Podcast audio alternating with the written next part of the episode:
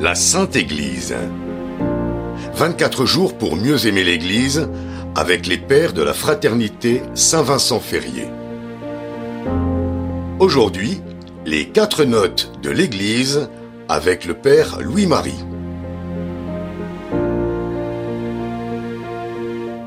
Chers amis, parmi tous les groupes qui se réclament de Jésus-Christ, est-il possible de savoir où se trouve la vraie Église? Oui, c'est possible, grâce aux notes de l'Église. Qu'est-ce qu'une note de l'Église? C'est une propriété visible qui permet de discerner la véritable Église du Christ. C'est un critère accessible à la raison et qui renvoie au mystère surnaturel de l'Église. Les notes correspondent à l'énumération du credo, unité, sainteté, catholicité, apostolicité.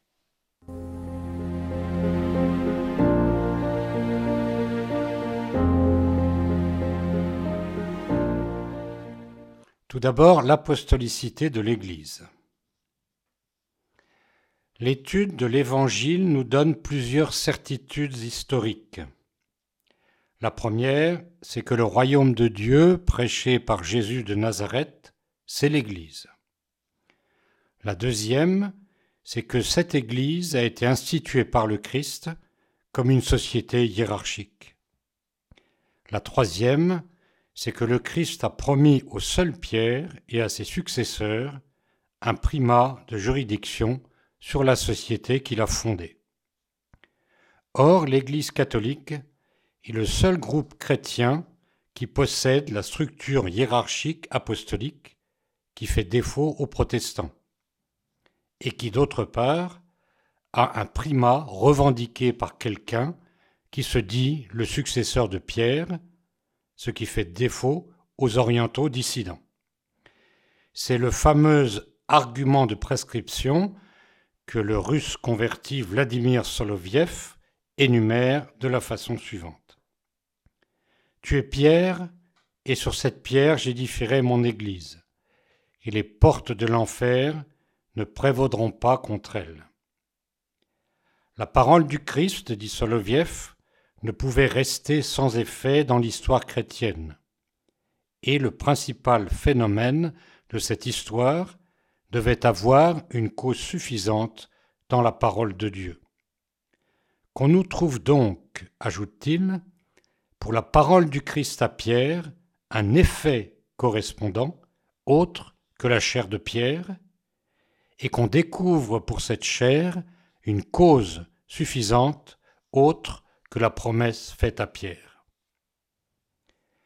L'Église romaine a connu une suite ininterrompue d'oppositions externes et de difficultés internes, qui auraient pu et dû déboucher sur sa disparition. Mais elle a maintenu, avec une constance invincible, son apostolicité et le primat de Pierre. Comme le dit Blaise Pascal, mille fois elle a été à la veille d'une destruction universelle. Et toutes les fois qu'elle a été en cet état, Dieu l'a relevée par des coups extraordinaires de sa puissance.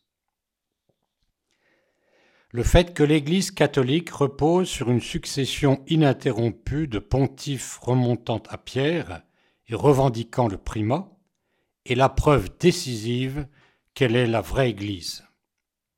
Cette preuve est appuyée par une triple confirmation, ce sont les trois autres notes.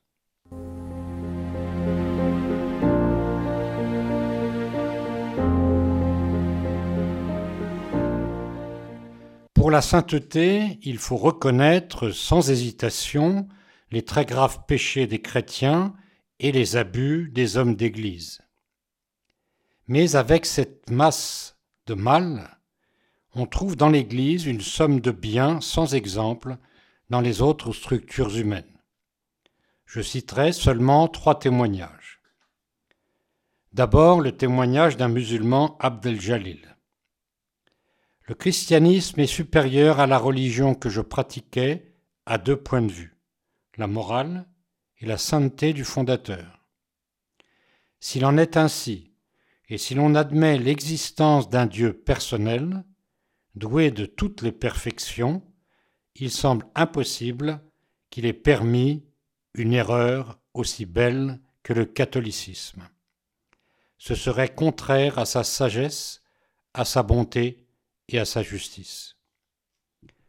Ensuite, le témoignage d'un juif, Henri Bergson, écrivant à propos de mystiques catholiques. Le mysticisme complet est celui des grands mystiques chrétiens. De leur vitalité accrue s'est dégagée une énergie, une audace, une puissance de conception et de réalisation extraordinaire. Il y a une santé intellectuelle solidement assise, exceptionnelle, qui se reconnaît sans peine. Enfin, le témoignage d'une protestante, Marie Carré. Pourquoi Luther, Calvin et Henri VIII, qui n'ont jamais été des saints, auraient-ils raison contre Saint Pierre, contre Saint Paul, contre tous les martyrs de l'Empire romain, contre Saint Louis de France, contre Sainte Jeanne d'Arc, contre Saint Vincent de Paul, contre Sainte Thérèse de l'Enfant Jésus. Montrez-moi, dans quatre siècles de protestantisme, un pasteur égalant le saint curé d'Ars.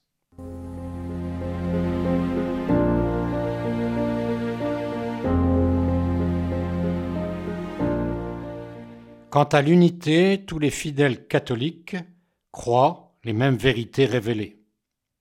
Tous reconnaissent l'autorité des évêques et du pape.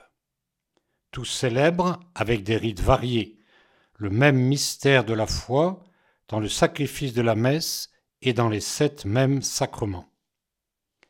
Chez les protestants, au contraire, l'unité fait totalement défaut, et ce, de façon structurelle à cause du principe même du libre examen. Si l'on nous objecte, dit Arnac, un grand rationaliste protestant, vous êtes divisés, autant de têtes, autant de doctrines. Alors nous répondons, c'est vrai, mais nous ne désirons pas qu'il en soit autrement. Au contraire, nous désirons encore plus de liberté, encore plus d'individualisme dans la croyance ou dans son expression. Aux orientaux dissidents, il manque l'unité formelle. En effet, les églises qui ne reconnaissent que les trois premiers conciles œcuméniques, les précalcédoniens, comme les coptes et les arméniens, ne sont pas reconnues comme orthodoxes par les gréco-russes.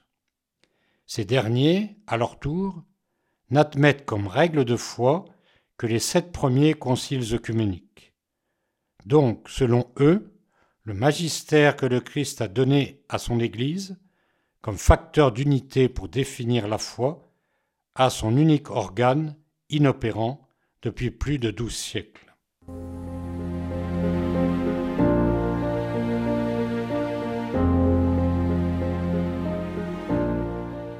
La catholicité de droit, c'est la capacité d'une société visible à se retrouver une dans plusieurs. Elle est présente dans l'Église romaine à un titre éminent parmi toutes les églises chrétiennes. Voici le témoignage d'un rationaliste protestant. D'un côté, la doctrine de l'Église catholique était si simple qu'on pouvait la résumer en quelques formules, la vivre dans une seule grande émotion. Mais de l'autre, elle était assez complexe pour féconder toutes les pensées, pour vivifier tous les sentiments. Elle était claire jusqu'à la transparence et en même temps riche d'insondables profondeurs. L'Église romaine est donc catholique parce qu'elle n'est ni nationale, ni internationale, mais supranationale, dans une grande indépendance des pouvoirs civils, à la différence des églises gréco-russes ou de l'église anglicane. La catholicité de fait est présente dans cette église romaine, plus encore que dans toute autre église chrétienne. Cette catholicité, c'est la diffusion moralement universelle de la même société visible à travers toutes les nations et dans toutes les conditions. L'Église romaine est ainsi catholique parce qu'elle a toujours su, dans sa longue course à travers les siècles, se préserver des particularismes qui, chez les sectes dissidentes, ont altéré l'universalisme spirituel de la religion de Jésus et par une conséquence nécessaire ont entravé les progrès de sa diffusion.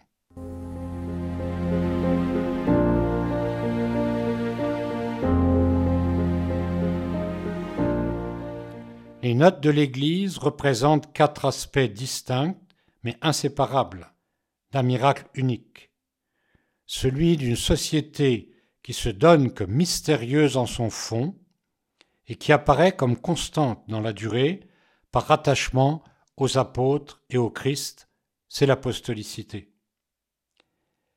L'Église se dit une sur des points de doctrine et de pratique très élevés, c'est l'unité, mais elle les diffuse dans les milieux les plus divers en vue de les assimiler à soi, c'est la catholicité.